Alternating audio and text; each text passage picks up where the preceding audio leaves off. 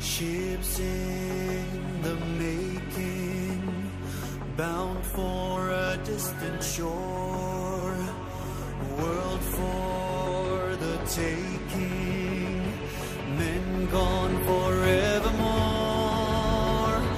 boarding and setting sail. Sexto Continente, dirigido por el obispo de Orihuela Alicante, Monseñor José Ignacio Munilla.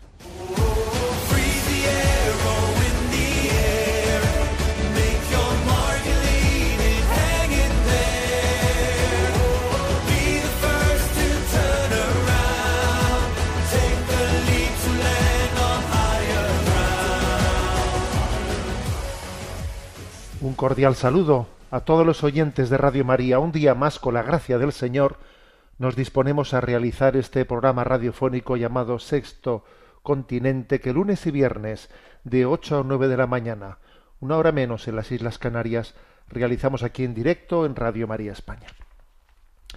Quiero comentar, si de entrada, una noticia que está, que está copando pues, las tertulias, porque a veces eh, pues, el, el esperpento llega a unos límites que ya mm, la, la- mentira ¿no? queda en ridículo.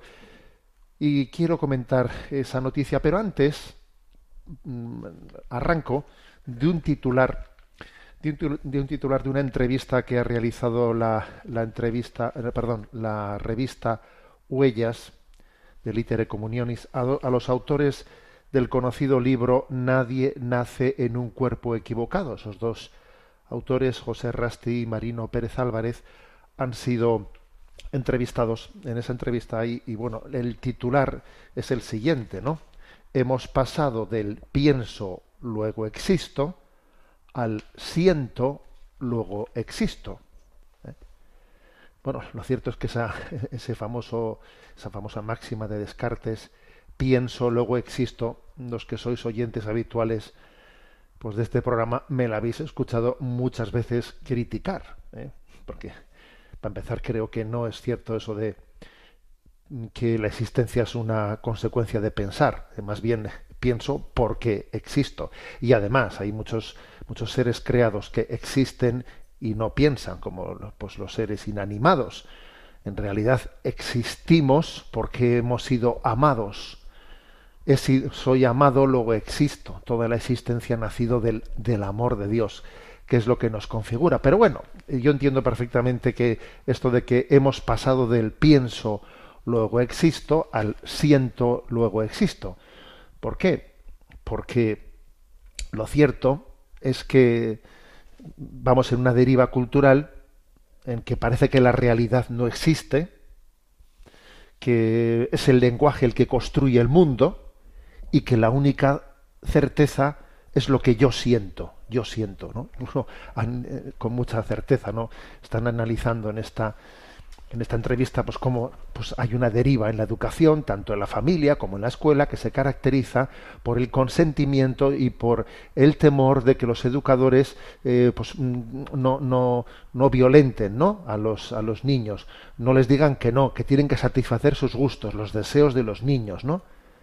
pareciera como si estamos educando en el principio del placer del deseo en vez de educar en el principio de la realidad y esto se vuelve, todavía más problemático cuando esto de eh, siempre hacerlo tu deseo, pues que nadie te frustre, que nadie te contradiga, se liga a la autoestima, ¿no? Cuando se dice tú eres alguien muy especial, tú eres alguien muy especial, entonces, ¿no? Pues eh, es tremendo, porque se llega al punto de que la autoimagen se confunde con mi identidad, ¿eh? la imagen que tengo yo de mí mismo es mi identidad. Entonces, claro, entonces ya cualquier cosa que digas, pues ya es que nadie te puede contradecir, ¿no? Incluso en esa entrevista con, mucha, con mucha agudeza, pues eh, subrayan, ¿no? Como incluso hasta la publicidad, hasta la publicidad, los productos eh, no se nos presentan como buenos, no, sino los productos son como tú. La cerveza es especial como tú, la cerveza es divertida como tú, el perfume es sofisticado como tú, el coche es ágil como tú. O sea, parece que hasta la hora de presentarte las cosas, todo es el yo-yo, yo-yo, y yo yo. Es un narcisismo que nos tiene atrapados, ¿no? Y entonces hemos pasado del pienso luego existo al siento luego existo. O sea, no parece que no hay una realidad a la que tengamos que adecuarnos, ¿no? Bueno, interesante esta entrevista, ¿no? De los autores del libro Nadie nace en un cuerpo equivocado. Entonces, claro, con estos, ¿eh? con estos presupuestos, pues, ¿qué ocurre? Pues que estamos viendo ya ciertos esperpentos como por ejemplo pues se ha visto esta semana pues en, en la localidad de Torrelodones ¿eh? donde resulta pues que el ayuntamiento pues, pues quería ampliar la plantilla de policías locales y ha sacado seis, seis nuevas plazas, se han apuntado un montón de candidatos, 400 candidatos para esas seis plazas de la Policía Municipal, se han hecho selecciones y de 400 se han quedado en 60 opositores para conseguir tal. Y teme aquí que cuando llegan las pruebas finales, ahí hay un señor que para sorpresa de todos, en las pruebas físicas, pues un señor que se presenta allí con un certificado con, eh, del registro del propio ayuntamiento de Torreledones, compulsado por, un, eh, por, una, por una abogada con un poder notarial, vamos, ¿no? En la que dice que, cuidado, él se ha cambiado de sexo y ya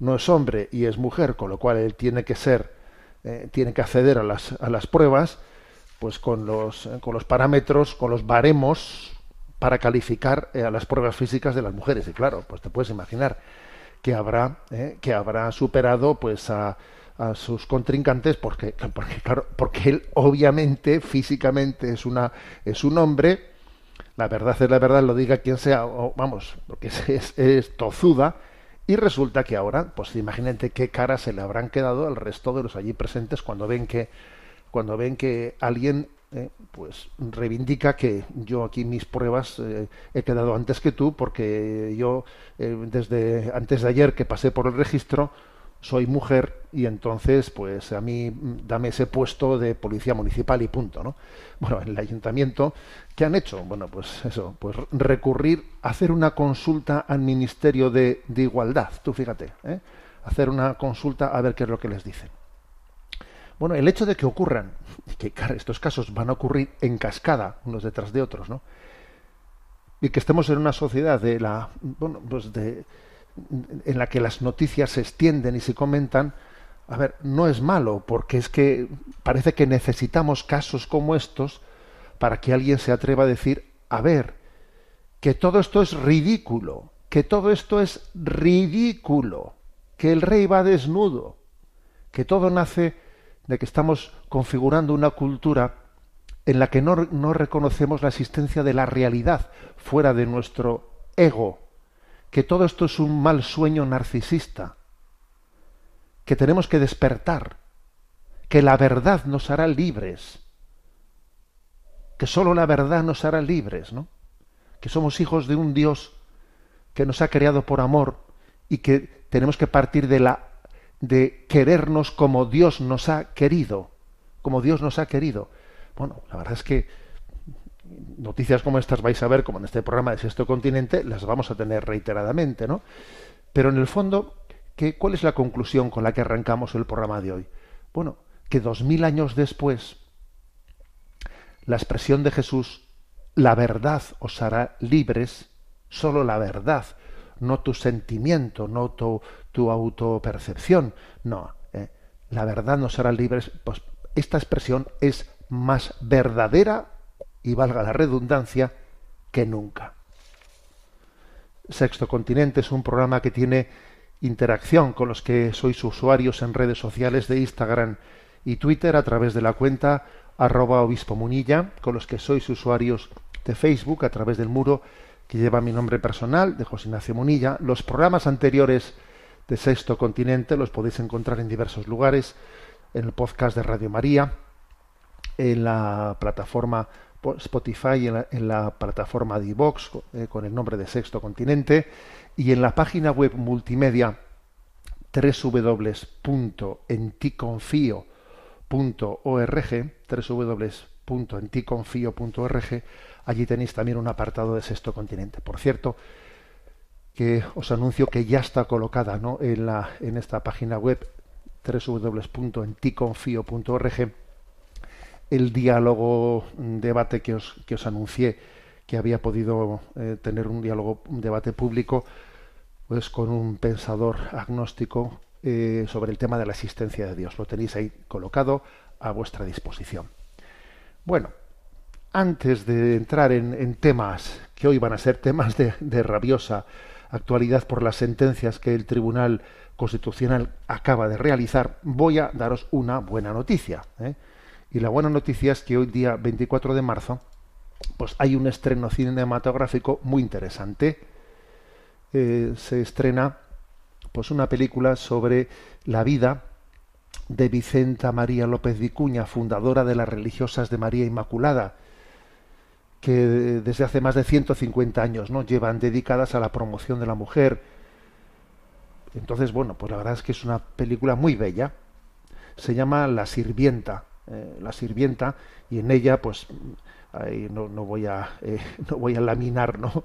el, el, argumento, pero bueno, en ella pues sale la historia de, de cómo eh, esa mujer eh, que existió no hace 150 años que tenía una situación dentro de la prostitución especialmente vejada etcétera.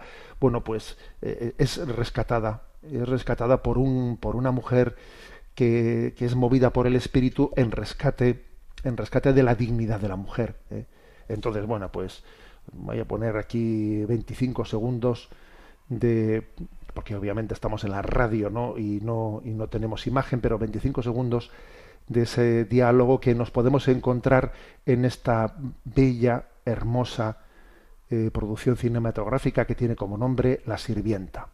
Para dirigir una obra como esta hay que estar bien formados y ninguna mujer estará jamás igual de cualificada que un hombre. Sé que Dios me está pidiendo algo, pero no sé qué hacer. Esas chicas no son diferentes a nosotros. Son mujeres que buscan su lugar. Aquí no solo se os da un techo, se os da formación y disciplina que podáis afrontar los peligros de este mundo. Mamá, este es el camino que quiero seguir y me haríais muy feliz si aceptaseis mi vocación. Bueno, pues damos la bienvenida a esa producción que hoy mismo se estrena en diferentes cines de España, supongo que se irá extendiendo, con el nombre de La Sirvienta, que es la vida, eh, pues, de, de, la, madre Vicenta María López de Cuña. Bueno, vamos adelante.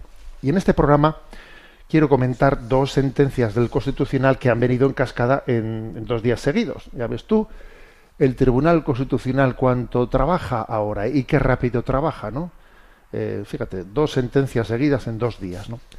La primera, la primera es de las dos sentencias, bueno, pues fue relativa al tema de la, de la eutanasia. es relativa al tema de la eutanasia. El Constitucional avaló por amplia mayoría de 9 a 2 la ley de eutanasia. Eh, los, había dos, ¿no? dos, dos magistrados que hicieron una, una consideración contraria, pero lo cierto es que ha sido rechazado el recurso que había sido presentado por Vox eh, contra la, ley de eutanasia. ¿Qué es lo que está aquí en juego en esta sentencia? Según esta sentencia, la ley de eutanasia garantiza el derecho a la autodeterminación de la persona sin dejar desprotegida la vida. ¿Eh? A ver esto, ¿eh? La ley de eutanasia garantiza el derecho a la autodeterminación de la persona sin dejar desprotegida la vida. Bueno, yo envío un mensaje a redes sociales eh, con un poquito de ironía, pero claro, eh, el mensaje lo que venía a decir derecho a la autodeterminación. Hombre, precisamente cuando uno acaba con una vida, ahí se termina el derecho a la autodeterminación, ¿no? Hay un proverbio que dice, ¿no? Todos los hongos son comestibles, pero algunos solo una vez. O sea, para empezar hablar del derecho a la autodeterminación es absurdo. Es como decir, bueno, y si yo quiero eh, arrepentirme de, lo que he hecho, porque yo tendré derecho a corregir una decisión que he tomado, ¿no? Pues no, se le ha acabado la autodeterminación, mire usted. O sea, que hablar de la autodeterminación para suicidarse es absurdo, es ridículo, ¿no? Pero es que además decir que se garantiza que el derecho a la autodeterminación, o sea, al suicidio, se puede ser sin dejar desprotegida la vida. A ver, pero ¿cómo es que sin dejar desprotegida? Ustedes han aprobado una ley de eutanasia sin tener previamente aprobado una ley de cuidados paliativos. En España todavía hay unas ochenta y pico mil personas que al año mueren sin haber podido tener acceso a los cuidados paliativos. Entonces, ¿cómo usted puede decir eh, que esto que se ha garantizado un derecho de autodeterminación sin dejar desprotegida la vida? Pero ¿cómo puede decir, cómo puede decir eso? Es curioso, ¿no? Hasta qué, hasta qué punto la, la ideología, la ideología se sobrepone a la razón y al derecho. Se sobrepone a la razón y al derecho, ¿no? El tribunal en esa reflexión que ha, hecho, que ha hecho dice, ¿no? Que existe una tensión entre la libertad y la dignidad de la persona y su derecho a la vida, ¿no? Y que el derecho a la vida no puede ser considerado absoluto, y no impone al Estado un deber de protección individual que implique un deber de vivir. A ver, eh, señores magistrados, claro, yo ya entiendo que, mm, que no se le puede pedir al Estado que vaya poniendo dos policías detrás de una persona pues para, para, que, para que tutelen eh, el, el derecho de ver, derecho de ver que él tiene, ¿no? Pues a cuidar la vida, y que no y que no el Estado no puede hacer eso pero otra cosa es que aquí no estamos en esas aquí lo que estamos es que al Estado que el Estado se constituya en o sea que tenga una ley que nos obligue a matar a una persona cuando nos lo pida que eso es muy distinto. Una cosa es que alguien se suicide y otra cosa es que nosotros que él tenga derecho a exigir al Estado de que le mate. A ver somos capaces de distinguir esto porque yo creo que en el, en, en el, razonamiento que han hecho ustedes no lo distinguen. Hay una diferencia, vamos, tremenda entre lo primero y lo segundo. Una cosa es que una persona se suicide. Ustedes no podrán ir, el Estado no podrá ir detrás con una, con dos policías, con dos guardaespaldas a cada uno viendo para que no se suicide. Hombre, sí que podrá, sí que podrá intentar que haya una política sanitaria que prevenga, ¿eh? que prevenga los suicidios, ¿eh?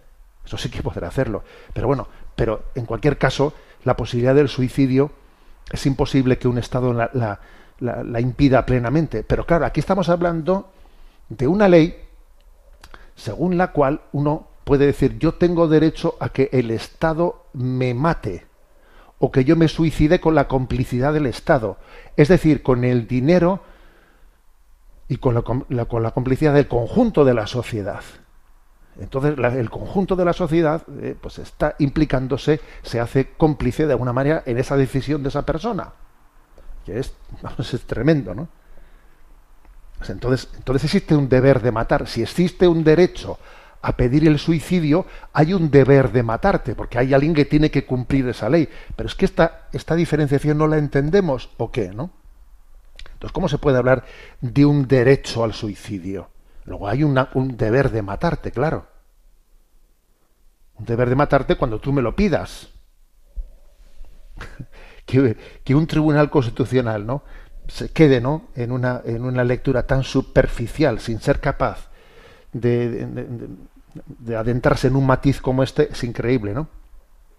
Entonces, ¿qué es lo que dice? Pues que la Constitución permite el reconocimiento de la facultad de la persona de decidir de manera autónoma sobre su propia muerte en situaciones de sufrimiento que el paciente experimenta como inaceptable.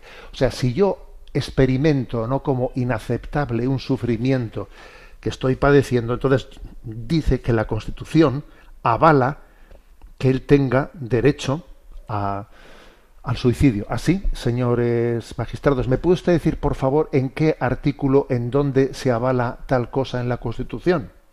Pero claro, a la hora de, de tener que responder a esta pregunta de difícil respuesta, entonces ellos te dicen, el tribunal, claro, ¿me puede usted decir, por favor, el artículo en el que la Constitución avala eso que usted dice? ¿Eh?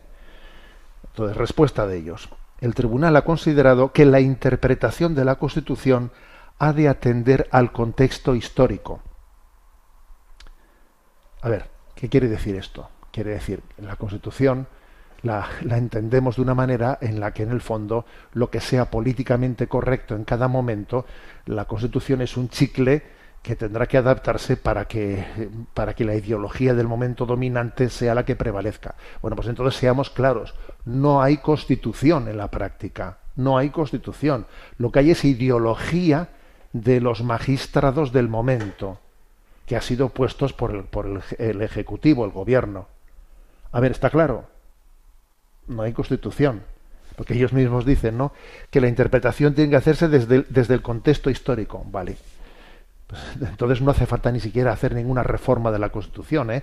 No es necesario hacer reformas, porque total como la, como la Constitución hay que interpretarla desde el contexto histórico, o sea, poco importa lo que la Constitución diga, si, si no, si no, ¿qué más dará? ¿Qué más dará lo que diga la Constitución? Como hay que interpretarla desde el contexto histórico, pues ya está. Pues entonces, vamos a ser claros, no necesitamos magistrados para decirnos si algo cabe o no cabe en la Constitución. No necesitamos. Basta que, con que tengamos ideólogos, ¿no? Como de facto, como de facto está ocurriendo. Entonces, esto es, ¿no? Por lo que respecta, por lo que respecta a esta a, esta resolución, ¿eh? en la que el Constitucional avala por amplia mayoría la ley, la ley de eutanasia. Fijaros, una ley de eutanasia que incluso podían, podía haberse dicho, eh, aunque sea, esta ley de eutanasia se ha promulgado sin haber escuchado ningún tipo de dictamen, por ejemplo, del Comité Nacional de Bioética, que ni siquiera se le solicitó. Lo hizo por su cuenta y riesgo. Ni siquiera se le solicitó. ¿eh? pues un, un, un, informe al Comité Nacional de Bioética. Y eso el Tribunal Constitucional ni lo menta en su sentencia.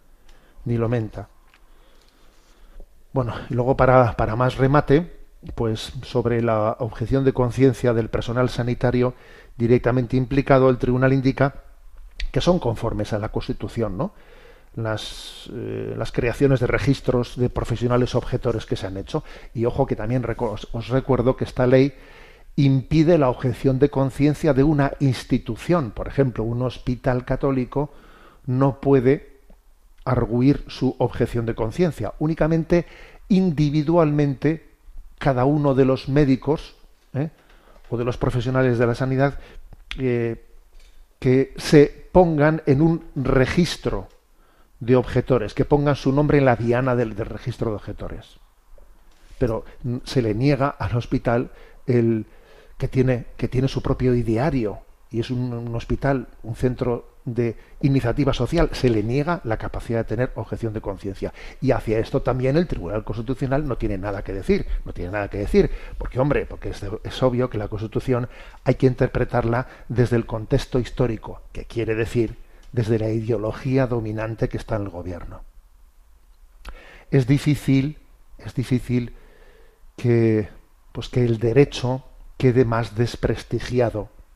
Es difícil. ¿Eh? Es difícil que, la verdad es que el Poder Judicial eh, queda absolutamente desprestigiado con posicionamientos de, tan ideológicos como estos, ¿no? Pero bueno, pero por si fuese poco, por si fuese poco, al día siguiente viene la siguiente sentencia. Tú fíjate cómo trabajan, ¿eh? Después de haber estado con una paralización increíble en la que no se resuelven las cosas, pues ahora de repente, fíjate tú, llega el conde Pumpido y, cómo de repente todo se mueve, ¿no? Y entonces, siguiente sentencia, al día siguiente, 24 horas, el Constitucional avala la ley educativa de la ministra Cela. Sí, aquella que dijo, de ninguna manera cabe decir que los hijos son de sus padres, ¿no?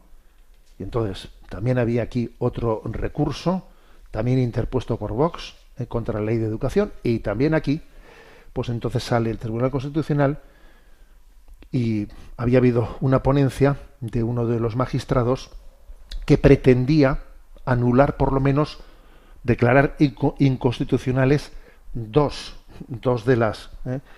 de los contenidos de esa ley, ¿no? Uno era el que hacía referencia a la a prohibir, ¿no?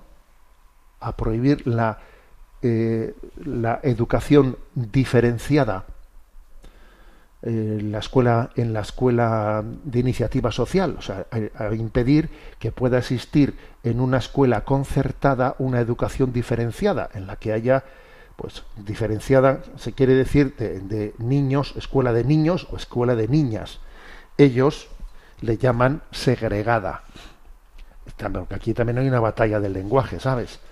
En vez de decir, eh, pues, eh, que existe un derecho o no sobre la de educación diferenciada, pues se habla de la educación segregada. Entonces, pues el, uno de los ponentes del llamado sector conservador de los magistrados, pues defendió, ¿eh? defendió, pues el hecho de que, de que no, no, no tiene base, ¿no? No tiene base, o sea, no, no es compatible con la Constitución que a unos padres se les impida que puedan tomar la decisión de mandar a sus hijos a un colegio con, con educación diferenciada y que esa escuela pueda ser ta- también concertada como las otras, en igualdad de condiciones, porque serán los padres los que tienen que decidir qué tipo de educación quieren para sus hijos. Pues no. Mira tú que ¿eh? la mayoría del Tribunal Constitucional salta diciendo que no, que no existe, que no existe tal, eh, tal respaldo constitucional para que alguien pueda enviar a su hijo a una educación diferenciada. ¿eh?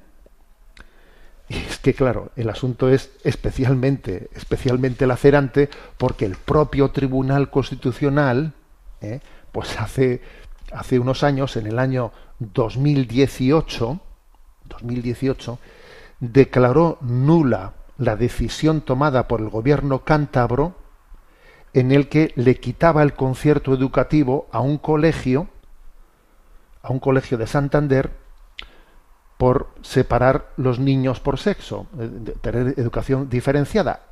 O sea, resulta que el gobierno cántabro entonces le quitó el concierto educativo a aquel colegio y entonces hubo, comenzó un litigio que finalmente terminó en el Constitucional y el, y el Tribunal Constitucional dictaminó que eso era una injerencia en la libertad educativa de los padres de los alumnos, tal y como está recogida en el artículo 27, apartados 1 y 3 de la Constitución, en la que se dice que los padres ¿no? tienen el derecho a decidir la educación que quieren que reciban sus hijos, y entonces se le, eh, bien, se revertió aquello diciendo, oiga, ¿usted por qué, por qué, por qué tiene que punir o castigar a un colegio, a un colegio de educación diferenciada? ¿Quién es usted? ¿Usted es que usted va a querer el bien de esos hijos más que sus padres o qué? Y además esos padres no han pagado impuestos. ¿Acaso ese dinero público no es de los padres que son los que lo han pagado? ¿O es que el dinero es de usted de su partido político o qué? ¿Eh? Bueno, pues fijaros, el Tribunal Constitucional en el año 2018 respalda, ¿no? Respalda el derecho a una educación diferenciada. Y, y ahora resulta ¿eh? que cuatro años o cinco años después coge y dice absolutamente lo contrario. Entonces dice uno, pero estamos hablando de la misma, de la misma constitución. Sí, sí, de la misma constitución. De la misma constitución. ¿eh? Y entonces lo que pasa es que, bueno, como ha cambiado la ideología, ha cambiado la ideología pues de los magistrados, la mayoría, pues entonces, pues ahora de repente, donde dije digo, digo Diego, y volvemos a cambiar, lo cual sigue desprestigiando al derecho, porque deja patente que por encima del derecho está la ideología.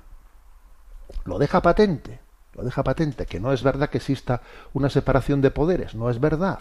Al final es la ideología política la que lo invade todo, incluido el sentido común, incluido el sentido común.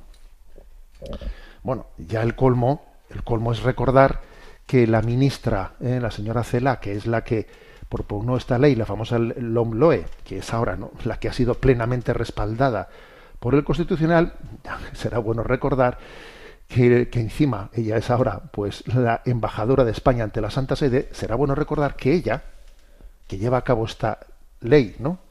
en la que impide que los padres puedan llevar a sus hijos a la educación diferenciada, ella llevó a sus hijas a una escuela de educación diferenciada o segregada, como diría ella, en Vizcaya. Sí, ella llevó a sus hijas al famoso co- colegio llamado de las irlandesas, de unas religiosas irlandesas o de fundación irlandesa, de educación diferenciada y además concertada, pagada también con, con el concierto. Bueno, entonces, claro, es bastante sorprendente que quien hizo eso con sus hijas luego termine haciendo una ley en la que impida que los demás puedan hacer lo que ya hizo. En fin, eh, alguno dice, es curioso, ¿no? Lo que, lo que es la deriva, la deriva, la, deriva de, de, no partir, no partir de, de un fundamento racional, de no partir de una verdad objetiva, de estar en cada momento pues tomando decisiones desde la practicidad política, desde la deriva del pensamiento, ¿eh? en, vez de, en vez de ajustarse a la verdad, a la razón, a una justicia equitativa. No, es que no existen esos principios éticos. ¿no? Hemos, hemos cambiado la ética por el cálculo, por el cálculo de utilitarismo, ¿no? Bueno, pues entonces ahí está. Ahí está esa sentencia en la que se ataca, ¿eh? es un ataque a la educación diferenciada, y ojo, y también a la educación especial, a la educación especial. Porque, bueno, pues se, se afirma que la Administración no está obligada a tomar en consideración solo la voluntad de las familias de estudiantes con necesidades especiales que quieran ser educados en centros ordinarios. Bueno, que aquí toda una serie de familias que tienen sus hijos, ¿no? Pues con distintas discapacidades y observan pues que el, el haberlos podido educar en centros específicos para ellos les ha ido muy bien, les ha ido muy bien. Y ahora viene un gobierno en el que dice, pues no, ¿eh? ahora pues ese modelo nosotros no lo queremos y queremos que todos los niños se integren pues en, eh, en, el resto de las aulas y bueno, a ver, tendrán que ser los padres los que tomen la decisión, ¿no? Una cosa es que el gobierno mm, eh, ofrezca la posibilidad de que, de que también se integren dentro de, de, la, de, las aulas, de las aulas con el resto de los. De los alumnos. Pero si los padres entienden que es mejor para sus hijos que puedan ¿eh? estar en centros específicos, ¿quién es un gobierno para ponerle trabas a esa decisión de los hijos que obviamente aman, se entregan, se sacrifican por la educación de sus hijos con discapacidades infinitamente más que un gobierno. Y entonces sale la sentencia del Constitucional y dice, la Administración no está obligada a tomar en consideración solo la voluntad de las familias. Toma ya. Toma ya. Es curioso eh, cómo vamos en una, en una deriva progresiva, en una deriva hacia una estatalización, hacia una estatalización, ¿no? En la que la iniciativa social, el derecho de las familias, eh, la capacidad de discernimiento personal, la objeción de conciencia, todo queda laminado. Eh, cada vez más es un intervencionismo estatalista que suple la familia, suple la sociedad, suple la persona. Es una ingeniería social, ¿no? En la que papá Estado está supliendo, ¿eh? pretende, pretende suplir, constituirse en una religión, en una religión. ¿eh?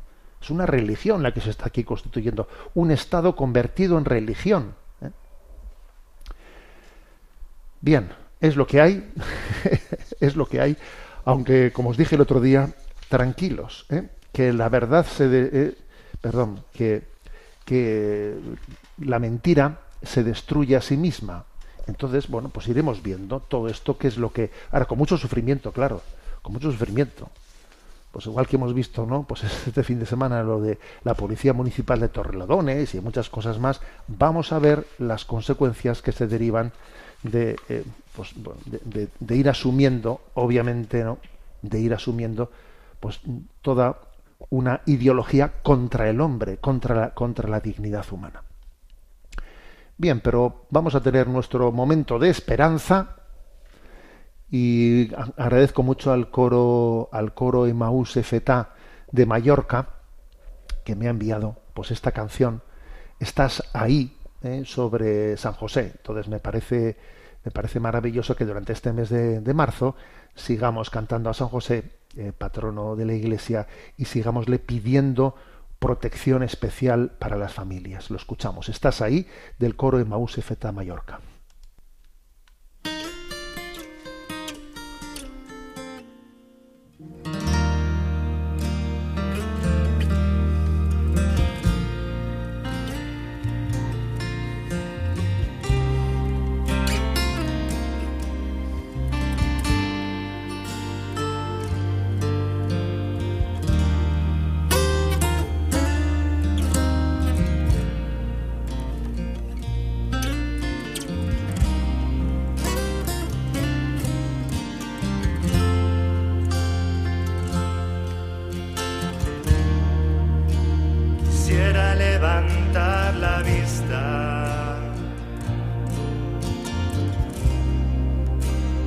verte clavado en la cruz.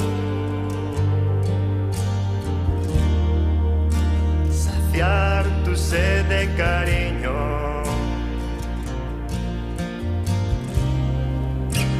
Estar con María sin luz. Cuando ya no queda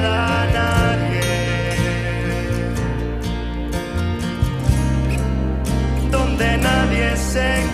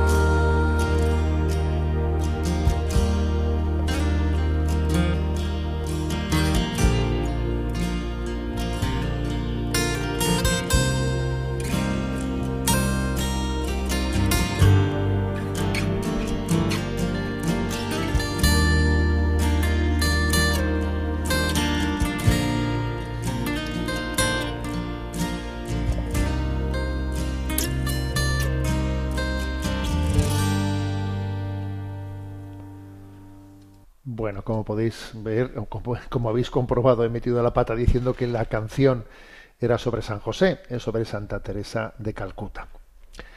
Bien, tenemos nuestro momento Chesterton. ¿eh? Hoy concluimos, hoy concluimos después de un largo tiempo, ¿no? En el que hemos ido eh, desgranando, eh, pues los pensamientos de Chesterton. Hoy vamos a concluir. ha sido un tiempo largo en el que ha sido una sección de este programa de Sexto Continente me he servido de un libro al que tengo que agradecer a sus autores, pues el que hayan tenido pues esa eh, o sea, me hayan dado esa libertad de poderme servir de sus, aunque lo he hecho con libertad, ¿no? Pero de poderme servir de esa recopilación que han hecho de pensamientos de Chesterton. El libro tiene el título Un buen puñado de ideas. Es, es, de dos autores, Enrique García Máiquez y Luis Daniel González, ¿no?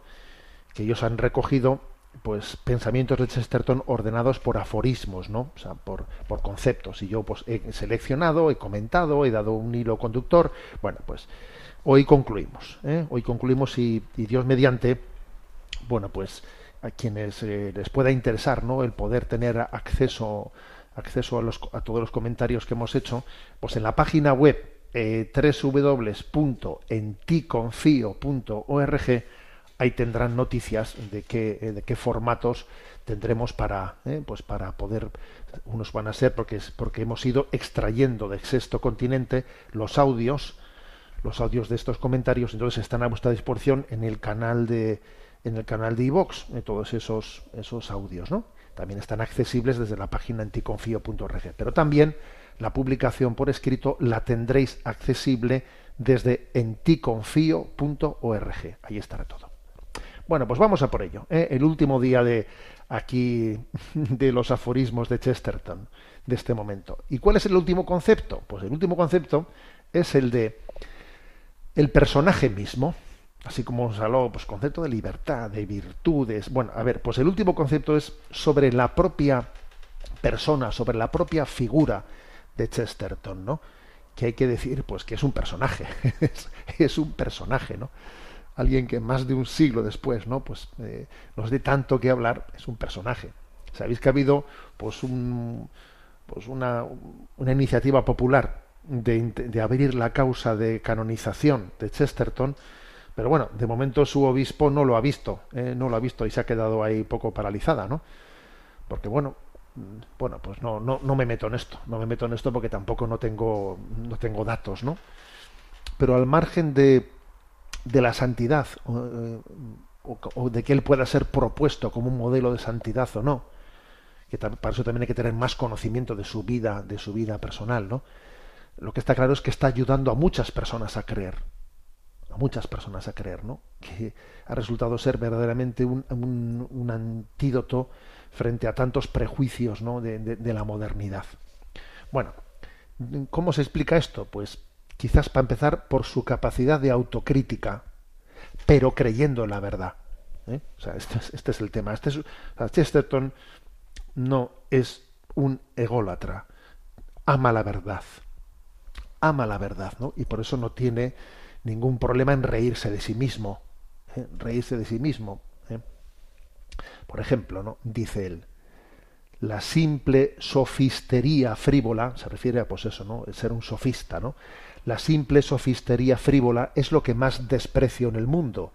Y es quizá un hecho muy saludable que sea justo de eso de lo que soy más comúnmente acusado.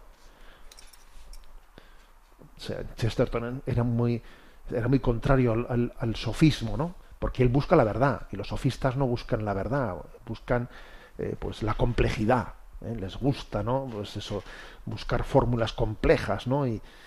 Y, parecer que dar el pego de que cuánto sabe este, ¿no? O cuánto sabe este, ¿no? Ese es puro sofismo, ¿no? Pero dice, pero, pero paradójicamente dice, a mí me, me, han acusado mucho de ser un sofista, ¿eh? Claro, porque como, como Chesterton tiene un don muy grande de, de razonamiento, de desenmascarar falsos, eh, falsos planteamientos. Claro, algunos dirían que tú eres un sofista.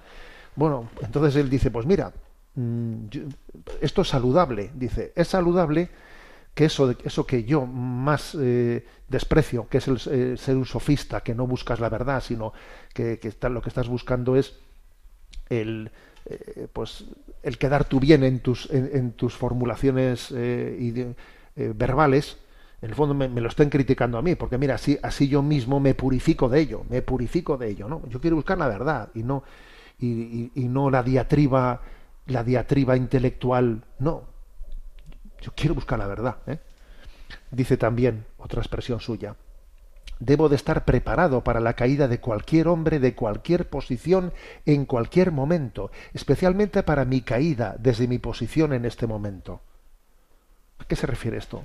mira, que de que lo que nos tiene que interesar es la verdad y, y- no tenemos que apoyarnos en personas que, que de repente un día alguien que hemos admirado mucho puede caer, puede caer. Y quizás para ti puede ser una causa de, escándalo. Ojo, esta persona a la que yo había- había puesto mi confianza y fíjate, ha habido un escándalo y ha quedado patente que esta persona no, no era tan íntegra como parecía. Y entonces vaya, vaya decepción tan grande, ¿no?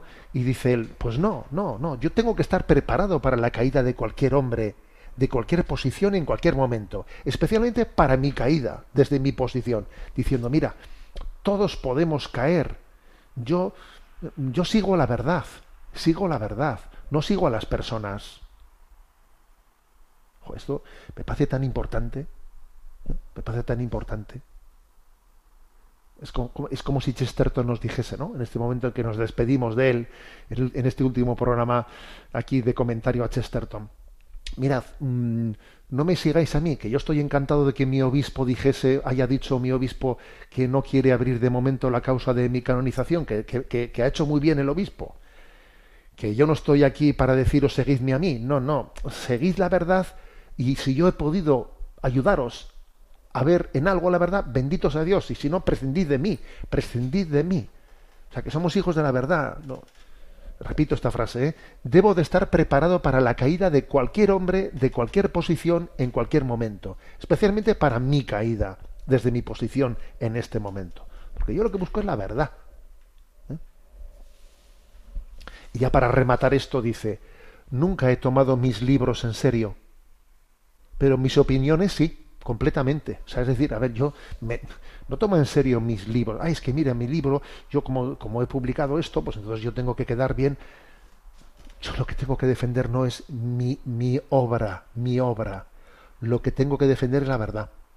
Y tengo que ser leal con mi conciencia, con lo que verdaderamente creo. ¿Eh? Leal con mi conciencia. Bueno, está claro que además de, esta, eh, de este ser siervo de la verdad, que con capacidad autocrítica incluida, ¿eh? pues otra cosa que ha configurado a Chesterton es su vocación crítica ante el mundo contemporáneo. ¿eh? Fue muy interesante, providencial, que en aquella, pues que en aquella Inglaterra de su tiempo, el modernismo había entrado eh, adelantándose muchas décadas, eh, muchas décadas al, eh, a lo que ha acontecido pues en el resto de Europa, porque entonces digamos su pensamiento de hace un siglo sigue teniendo una pues una, una actualidad como, como, como sorprende, sorprende. Y este hombre esta capacidad crítica la tuvo hace un siglo. Es que hace un siglo ya ocurrían estas cosas. Pues sí, sí, sí ocurrían. Pues quizás en España no, pero ahí sí. Entonces, pues es hermoso ver cómo su vocación crítica pues es tan, tan fecunda, ¿no? Dice él en una frase suya.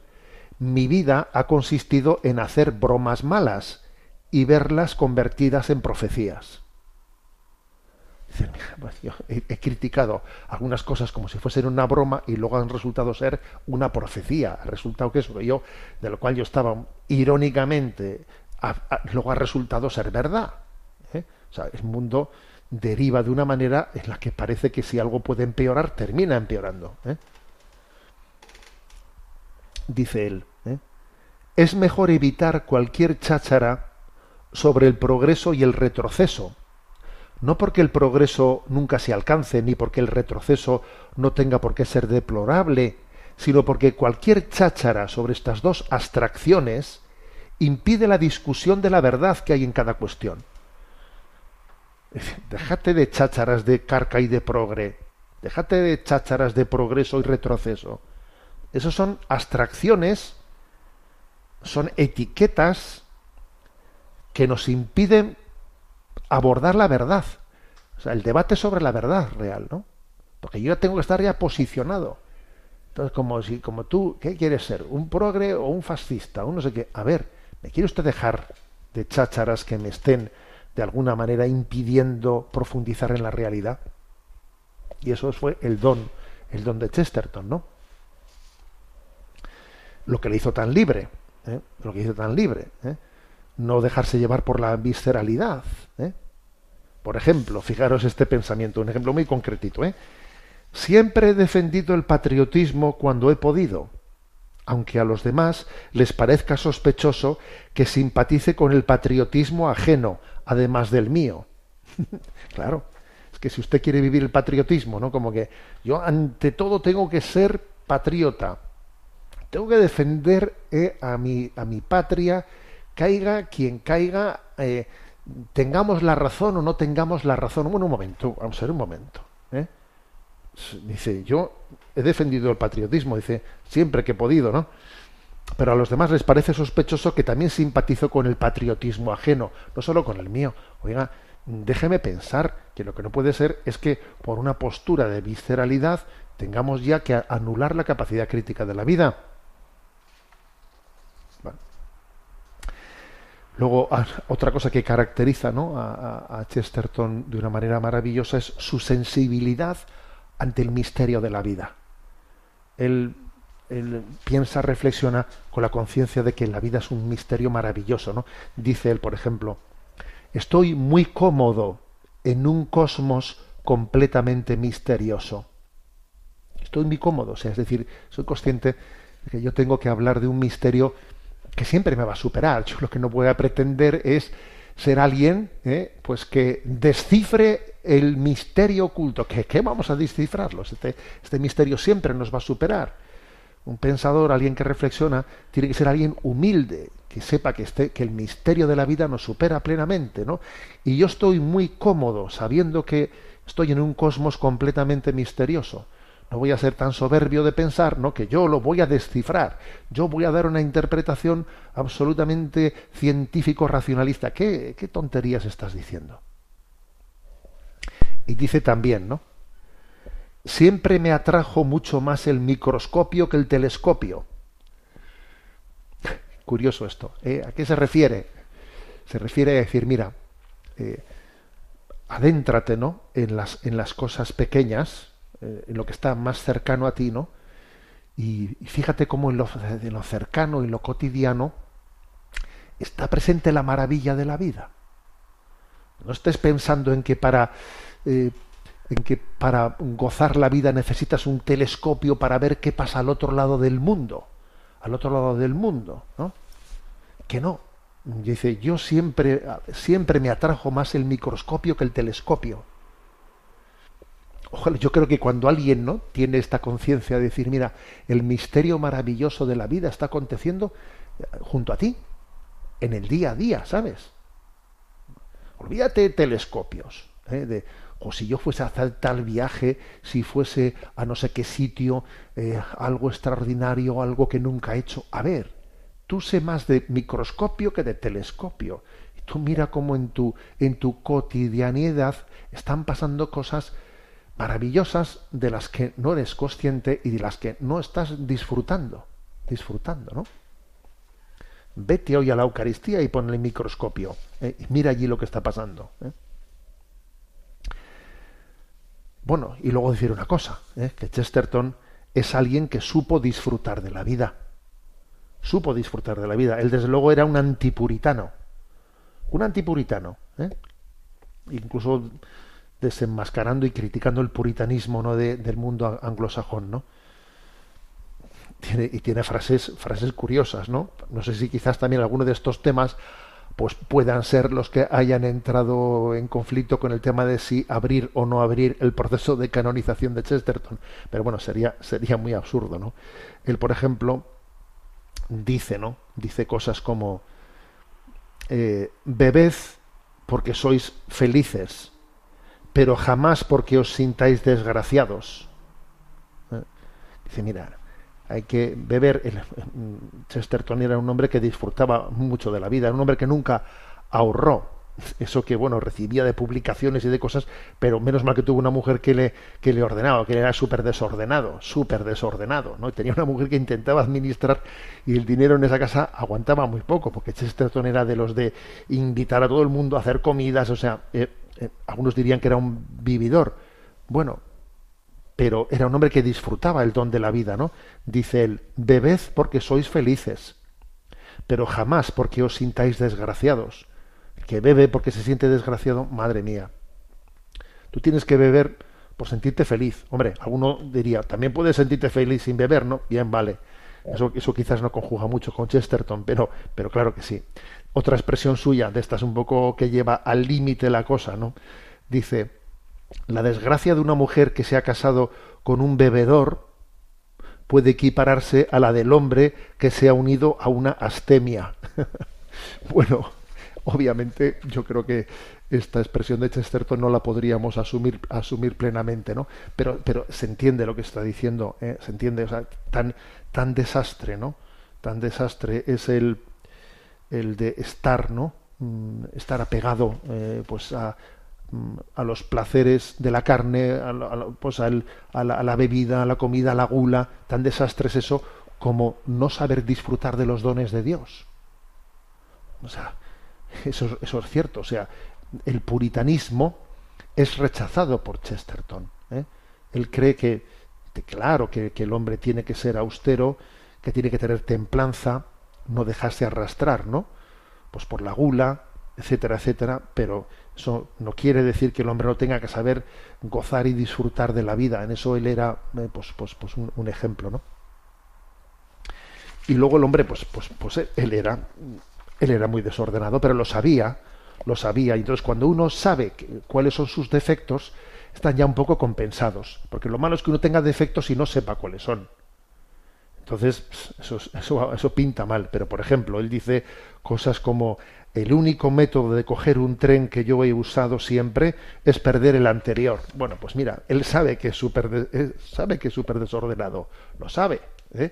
Entonces se ríe un poco de sí mismo ¿eh? y entonces por lo menos no hace ideología de sus defectos, porque lo, peor que ocurre hoy en día es que tus defectos los constituyes en ideologías, ¿no? Les das derechos a tus defectos. Veo, mis, mis, mis defectos no pueden ser derechos, son defectos, ¿no? Entonces lo que voy a hacer yo es, si queréis, pues reírme un poco de mí mismo, de mis defectos, ¿no? Por ejemplo, con esto de que siempre llegaba tarde a todos los, lados, ¿no? Dice, dice, soy uno de estos predestinados, una expresión inmoral, a llegar siempre tarde. Tuve un antepasado que llegó tarde a la batalla de Waterloo y tengo algunas veces casi la esperanza de que llegaré tarde al juicio final. bueno, pues obviamente es un hombre que es capaz de reírse ¿no? de sus propios de sus propios defectos, lo cual eh, lo cual creo que también es un es un punto, ¿no?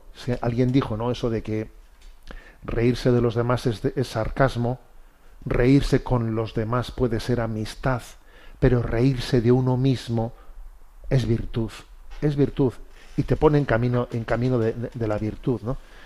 Bueno, este es el personaje, ¿eh? que ciertamente es un personaje, ¿eh?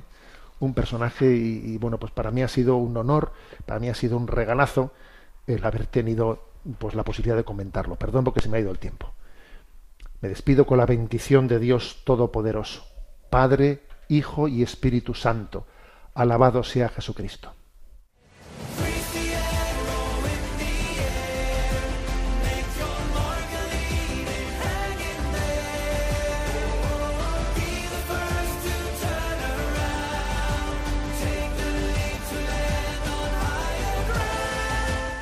Finaliza en Radio María Sexto Continente, dirigido por el obispo de Orihuela Alicante, Monseñor José Ignacio Munilla.